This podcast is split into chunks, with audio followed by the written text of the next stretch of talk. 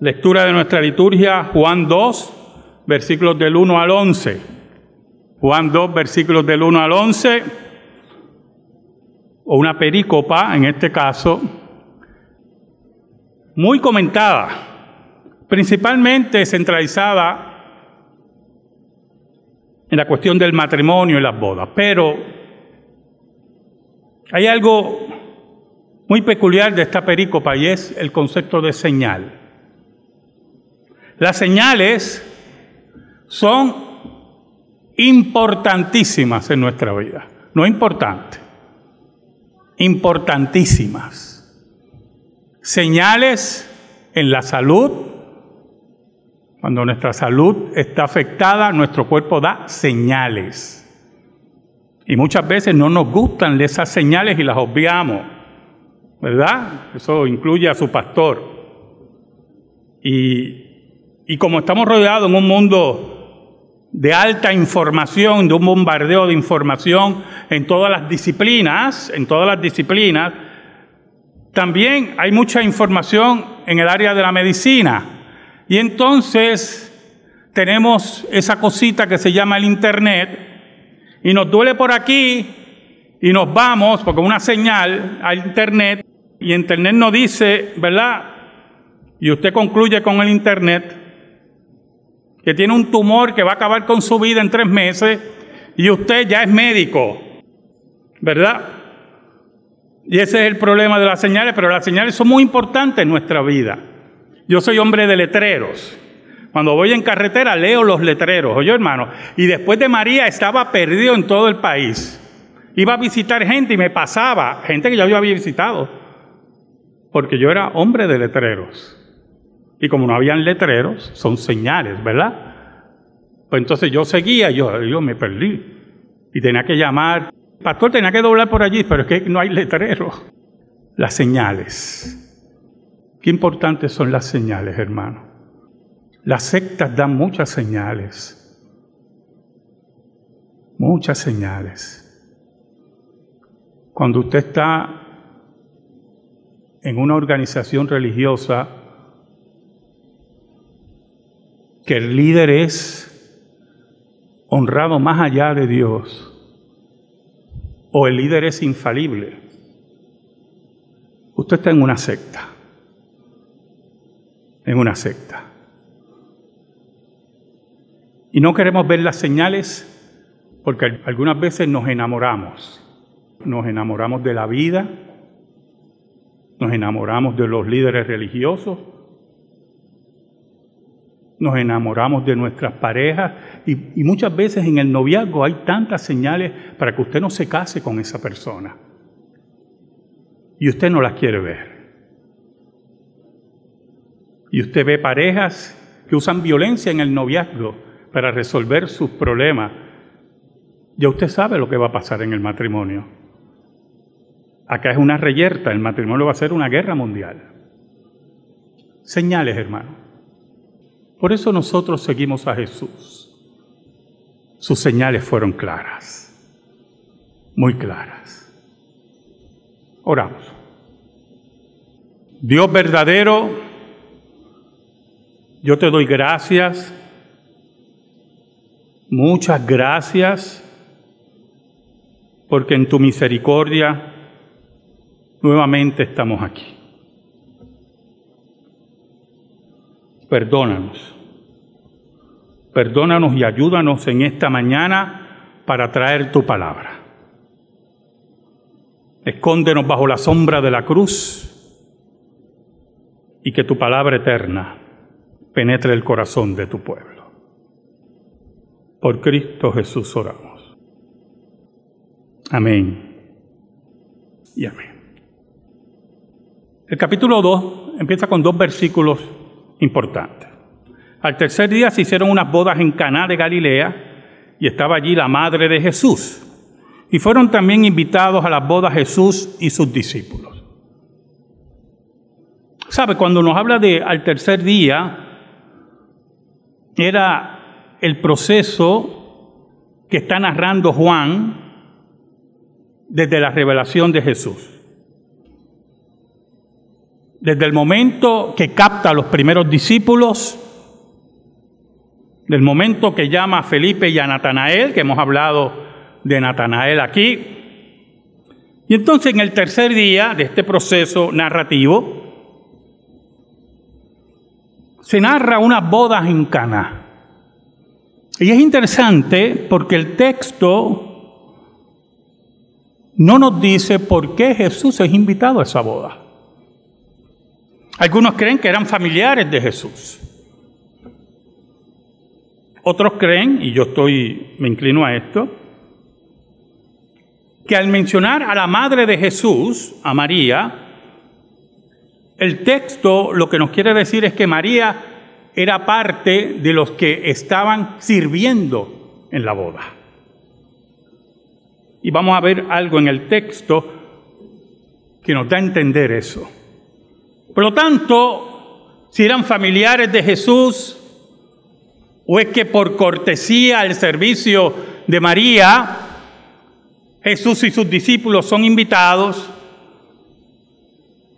no lo sabemos exactamente, pero allí estaba Jesús. Y entonces ocurre un fenómeno muy triste para una boda en el cercano oriente. Porque, por ejemplo, hermano, cuando yo me casé, un hermano pagó toda la comida. Vino donde mí, yo voy a pagar la, la comida de tu boda. Y yo me sorprendí tanto, ¿verdad? que hasta me abochorné, sinceramente, y se lo agradecí. Pero en mi boda no hubo música. Posiblemente en la ceremonia alguien cantó, cantaron y esto y lo otro, pero en la boda en sí no hubo música, así que no hubo vals, no hubo nada de eso. Porque no había dinero para contratar a nadie. Y por lo tanto, a la gente no, no, le, no le importó. Pero en el Medio Oriente no es así. El versículo 3 dice, y faltando el vino, la madre de Jesús le dijo, no tienen vino. Ese, ese es el, texto que nos insinúa que María estaba sirviendo, estaba ayudando. Porque, ¿cómo ella se entera de la problemática que hay en la cocina? Y va donde Jesús. Oiga, ¿Y cuál era el problema básico? Bueno, en el cercano oriente, si usted llamaba a una fiesta y a una fiesta de boda, se supone que usted, como novio, escuche bien, tenía que estar al tanto y satisfacer todas las necesidades de sus invitados. No podía faltar vino, ¿yo? Porque usted era demandable, aunque usted no lo crea. Usted lo podían llamar a los tribunales por no haber sido diligente con sus invitados. Y muchas veces esas fiestas de boda, no estoy diciendo esta, porque aparentemente, aparentemente eran pobres, eran personas pobres, duraban una semana. Una fiesta de boda podía durar en el Oriente Medio una semana. Los novios ahora, cuando se casan, ya a las dos horas se van. Yo me fui a las tres horas y estaba contando.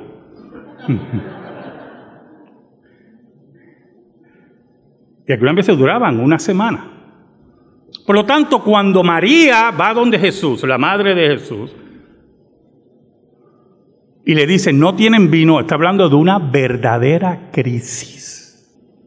Por eso le dije lo de mi boda. Porque si alguien venía donde mí, nadie fue. Mira, ¿no tienes música? No, no hay música. Dios te bendiga. y nada pasaba. Me estoy explicando, ¿verdad, hermano? Pero usted no podía decir en Oriente Medio, no hay vino. Y mucho menos el vino. El agua en ese tiempo era mala. Era terrible. ¿Oyó, hermano? No se crea que el agua era cristalina, así como usted se la bebe en botellas y, la, almacena así en las neveras. Yo todavía bebo agua del, grifo. Otro día tenía un movimiento raro, pero me la bebí. Oiga, pero en ese tiempo el agua había que tener cuidado con ella. Por eso el vino jugaba un papel muy importante, porque era muy bueno para el estómago para resolver muchos problemas estomacales. Y era la bebida por excelencia. Y era fermentado, por favor, ¿ok? Dejemos esas ignorancias. Por lo tanto, María le está diciendo una crisis a Jesús. Oiga, y uno se pregunta por qué la madre de Jesús va donde él para decirle, no tienen vino, se le está acabando el vino. Porque la Biblia nos dice que esta fue la primera señal que hizo Jesús. ¿Qué sabía María de Jesús que no conocían los otros? Ah, hermano, era su madre y que muchos saben nuestras madres de nosotros. Y María sabía que Jesús era otra cosa. María sabía que Jesús era el Hijo de Dios. María sabía que Jesús era aquel Mesías prometido y que por lo tanto venía a resolver el gran problema del hombre, que era el pecado. Por lo tanto, recurre a Jesús esperanzado ante el problema están enfrentando. El versículo 4 dice, y Jesús le dijo, ¿qué tienes conmigo mujer? Aún no ha venido mi hora. Entonces, es interesante porque muchos han tomado este versículo como si Jesús hubiera sido malcriado con su madre, lo cual es un soberano disparate. Jesús es un cumplidor de la ley. Jesús es la ley misma. Honra a tu madre y a tu padre. Y en el original, hermano, el original griego, lo que muestra, escuche bien, es que el término mujer es un término de respeto. Y Jesús está ejerciendo respeto con su madre, pero le está indicando, y esto sí que es bien importante, que ya esa relación de hijo y madre quedó atrás. Esa relación de que él tuviera sujeto a su madre terminó. Tienes que verme más allá de un hijo físico. Tienes que verme como tu Señor. Tu madre, yo soy tu Señor. Y por lo tanto, yo soy ahora el que dicto los tiempos y yo soy el que establezco cuándo se tiene que hacer lo que se tiene que hacer. Y en forma respetuosa. Yo lo digo aquí en forma malcriada, pero en forma muy respetuosa. Y María lo entendió. María entendió que ya esa relación quedó en el pasado. Por eso cuando Jesús está en un lugar y está predicando, van donde él, tu madre y tus hermanos están afuera y te están buscando. ¿Y que Jesús dijo? ¿Quién es mi madre? ¿Quiénes son mis hermanos?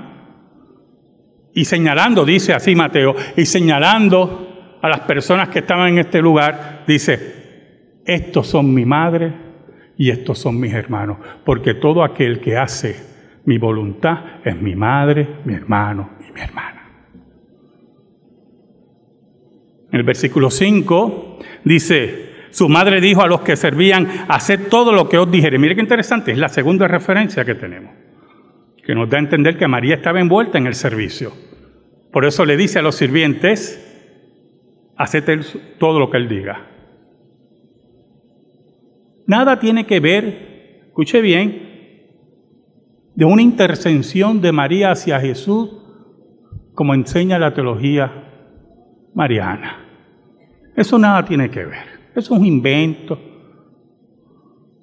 Especulaciones mariológicas de idolatría pura. María estaba sirviendo y fue donde Jesús porque sabía que tenía el poder de resolver el problema. Y cuando ella entiende que Jesús es el que tiene la potestad, va donde aquellos y le dice, hagan lo que Él diga. Por eso es muy importante que entendamos que una de las señales de ser un buen creyente es hacer lo que dice Jesús. No es cuestionar a Jesús. No es preguntar por qué Jesús. Es hacer lo que Él diga. El creyente verdadero, el creyente que, tiene, que quiere tener una relación real con Jesús, obedece lo que dice Jesús. Y en todos los evangelios hemos visto que cuando los apóstoles desobedecían a Jesús, tenían fatales consecuencias.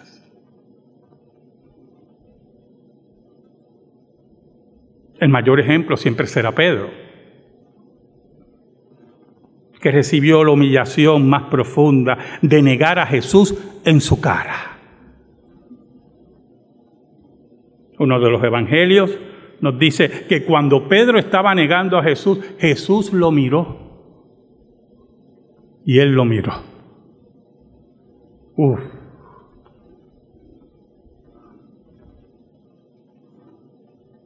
Él nos invita a que afirmemos las señales del Maestro como Mesías y como Dios.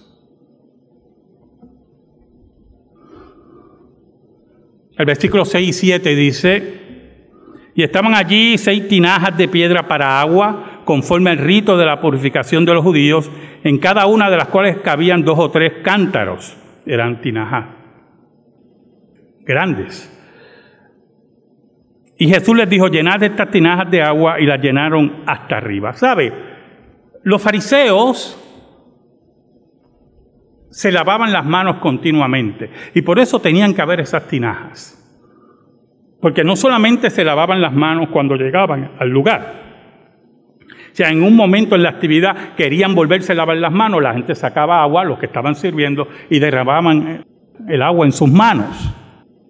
Y en el otro, y entonces como eran varios fariseos, no era uno, pues eran muchos que iban, le encantaban ser invitados a esas fiestas, dice Jesús.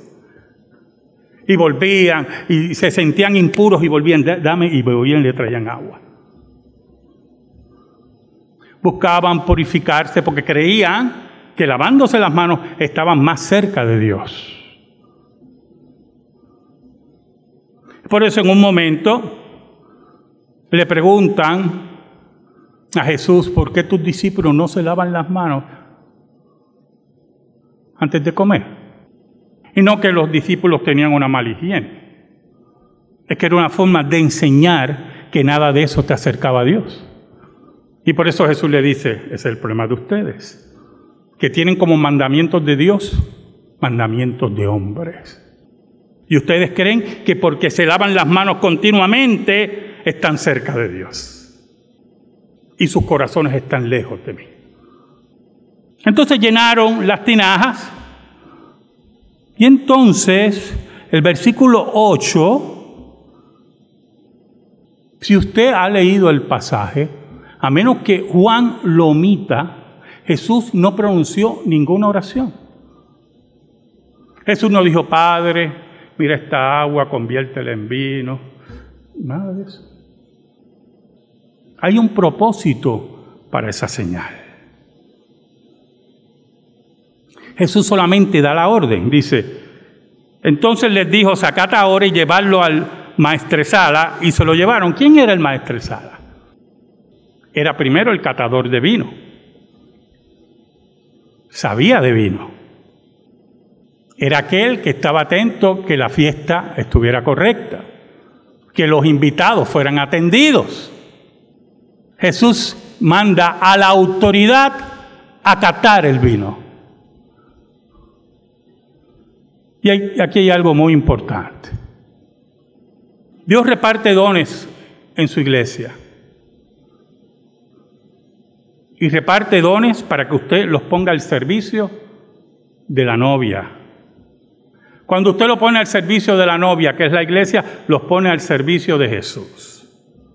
Por eso Mateo 25 dice que en ese día final les dirá, malditos, fuera de mi presencia, porque estuve preso y no me visitaste. Tuve hambre y no me diste de comer. Y así sucesivamente. Y ellos preguntan, ¿cuándo te vimos preso? ¿Cuándo te vimos con hambre? Y Jesús dice, cuando no lo hiciste con uno de estos pequeñitos, los miembros de la iglesia, por la iglesia, no lo hiciste conmigo. Dios es un hombre de autoridad. Dios establece las autoridades. Dios reparte los dones para que cada uno de nosotros sirvamos en el cuerpo de Cristo según nuestros dones. Y como los dones no son de usted ni son míos, es importante que los devolvamos a aquel que los da en servicio. Jesús pudo haber dicho, ya la convertí, es vino, ¿viste? Reparte el vino. Pudo haberlo dicho. No es el creador del vino, no es el Señor del vino. Jesús es el Señor del vino.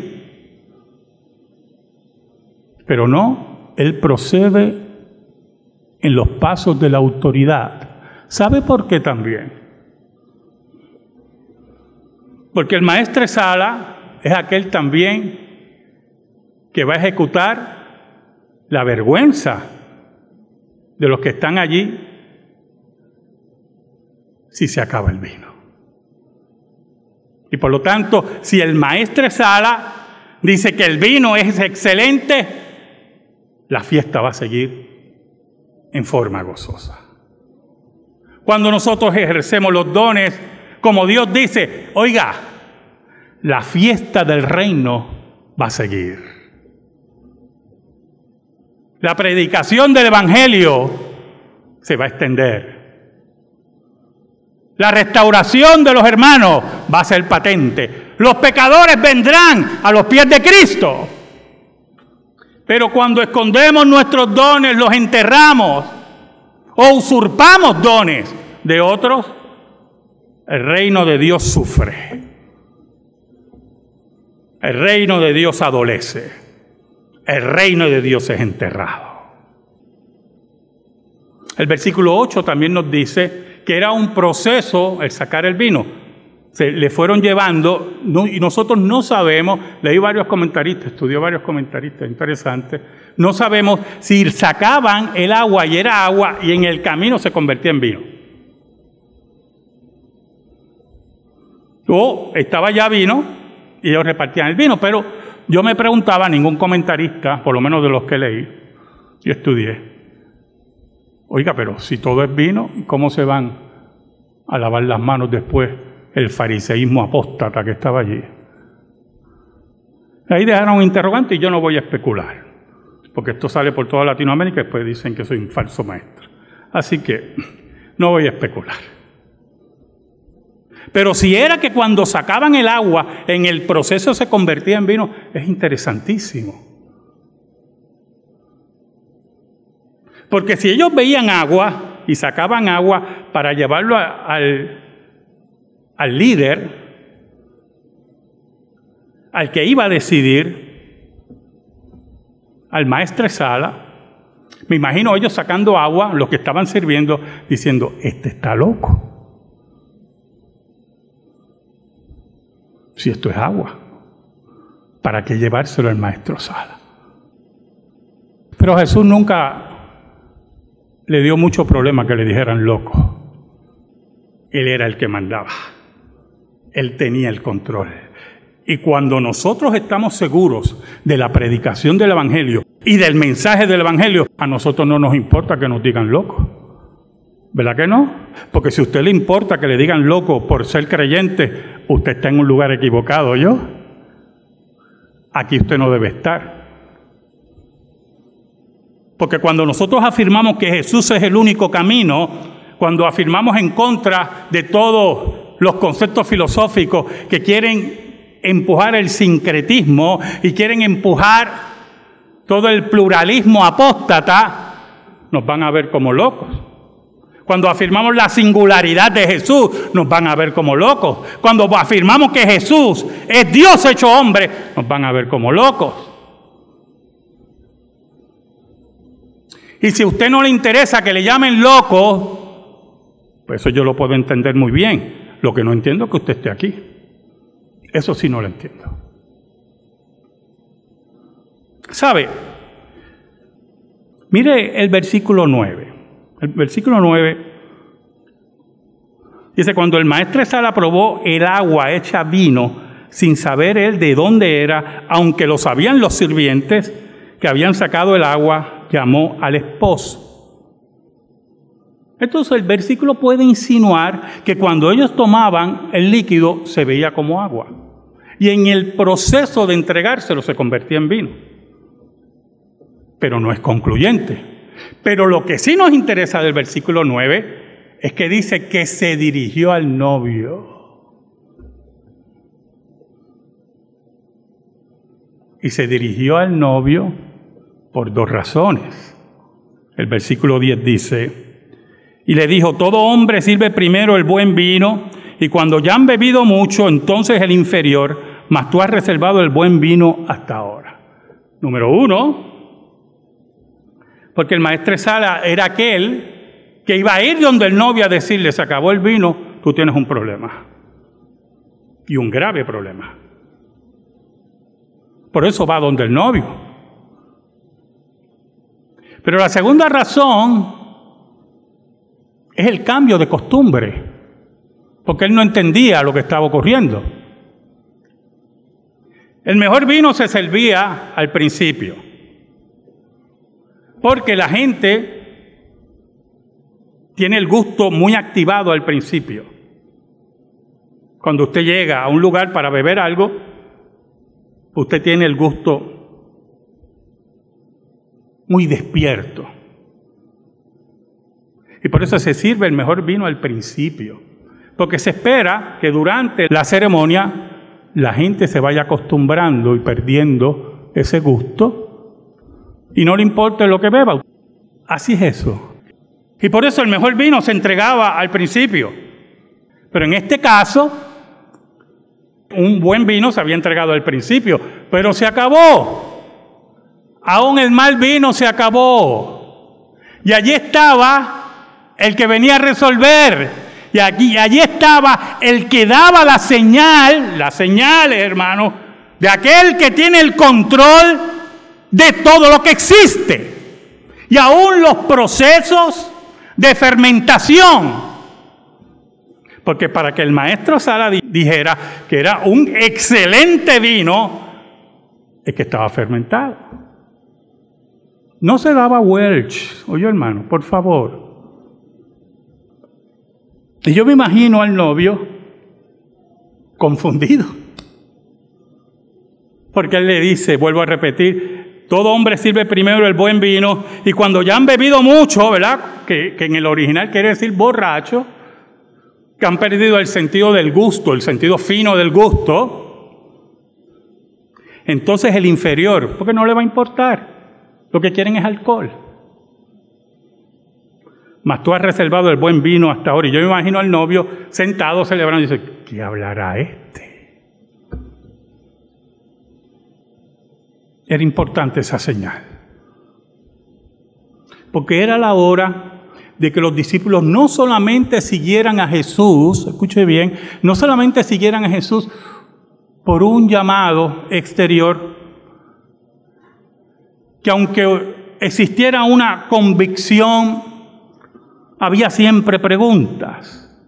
Usted puede estar sentado ahí y nosotros esforzarnos, hablo del, del pastor, de los maestros de escuela dominical, de los que enseñan, esforzarnos con usted para que usted entienda las grandes verdades de la escritura y que la iglesia que usted pertenece enseña lo que dice la Biblia que usted esté confiado, que donde voy me enseñan lo que dice la Biblia. No hay cosa más terrible de asistir a una iglesia que no enseña la Biblia. Que usted quiere estudiar la Biblia, que usted quiere profundizar en el texto y usted nota que en su iglesia no se profundiza el texto o se le tiene miedo al texto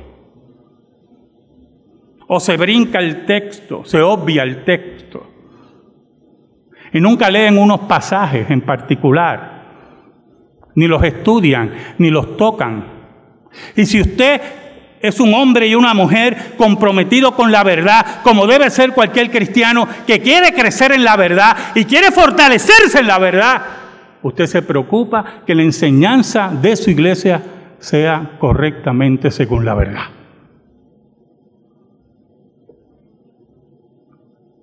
Y los discípulos que empezaron a seguir a Jesús tenían que ver que aquel que declaraba ser el verbo de Dios, el Hijo de Dios y el Mesías, tenía que demostrarlo. Yo le decía a mis estudiantes hoy, de nuevos miembros, que una cosa es decir algo y otra cosa es demostrarlo. Y le mencionaba lo que he mencionado aquí muchas veces, el caso de la resurrección de Lázaro. Cuando la hermana de Lázaro va donde Jesús, ¿verdad? le dice, Señor, si tú hubieras estado aquí, mi hermano no hubiera muerto. Y Jesús le dice, yo soy la resurrección y la vida. El que cree en mí, aunque esté muerto, vivirá. Pero hermano, eso lo puede decir cualquiera. Eso lo puedo decir yo. Si esto fuera una secta, una cosa es decir, una cosa era demostrarlo. Y cuando van a la tumba de Lázaro, y Jesús dice, muevan la piedra, la hermana vuelve. Señor, ya apesta, como diciendo, ¿qué pasa? Y Jesús la mira. Es que yo, yo veo a Jesús. Yo no te he dicho que si creyeres verás la gloria de Dios. Porque si yo afirmo que yo soy la resurrección y la vida, es la hora de demostrarlo. Y allí, frente al fariseísmo apóstata, frente a los incrédulos y frente a los discípulos, Jesús se declara el Señor de la vida y la muerte. Por lo tanto, era la resurrección y la vida. En esta señal Jesús demostró que era el dueño de los elementos, de la vida vegetal, de todo lo que existe, de todos los procesos. Por eso el versículo 11 dice, este principio de señales hizo Jesús en Caná de Galilea y manifestó su gloria. Oiga, muy importante eso. ¿Sabe por qué?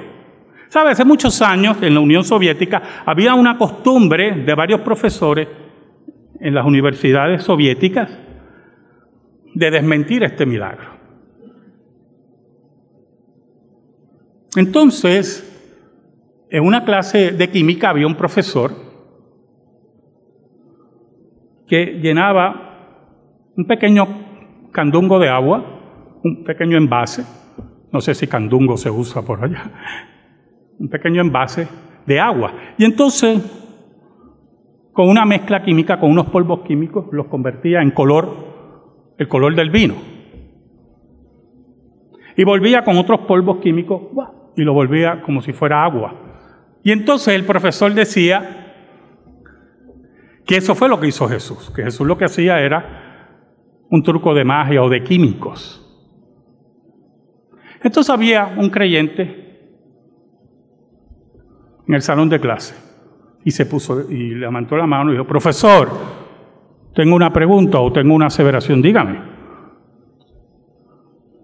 ¿Puedo convertirla de nuevo en color de, vino, como si fuera vino? Sí, como no.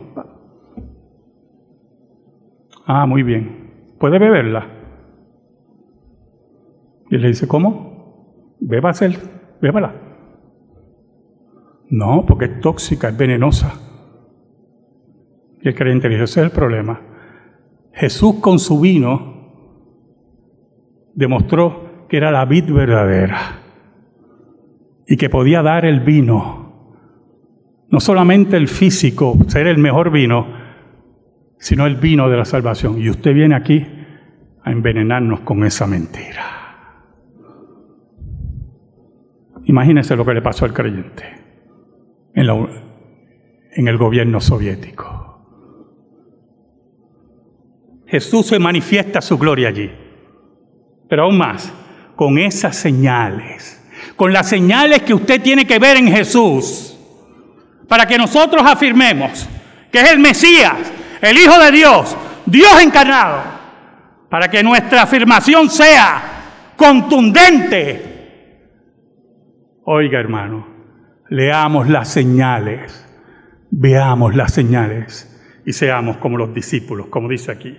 Y sus discípulos creyeron en Él. Amén. Gracias te damos, Señor. Y te pedimos, Señor, en el nombre de Jesús, que esta palabra eterna sea depositada en nuestra vida y en nuestro corazón. Por Cristo Jesús. Amén. Estamos en silencio, hermanos, en comunión.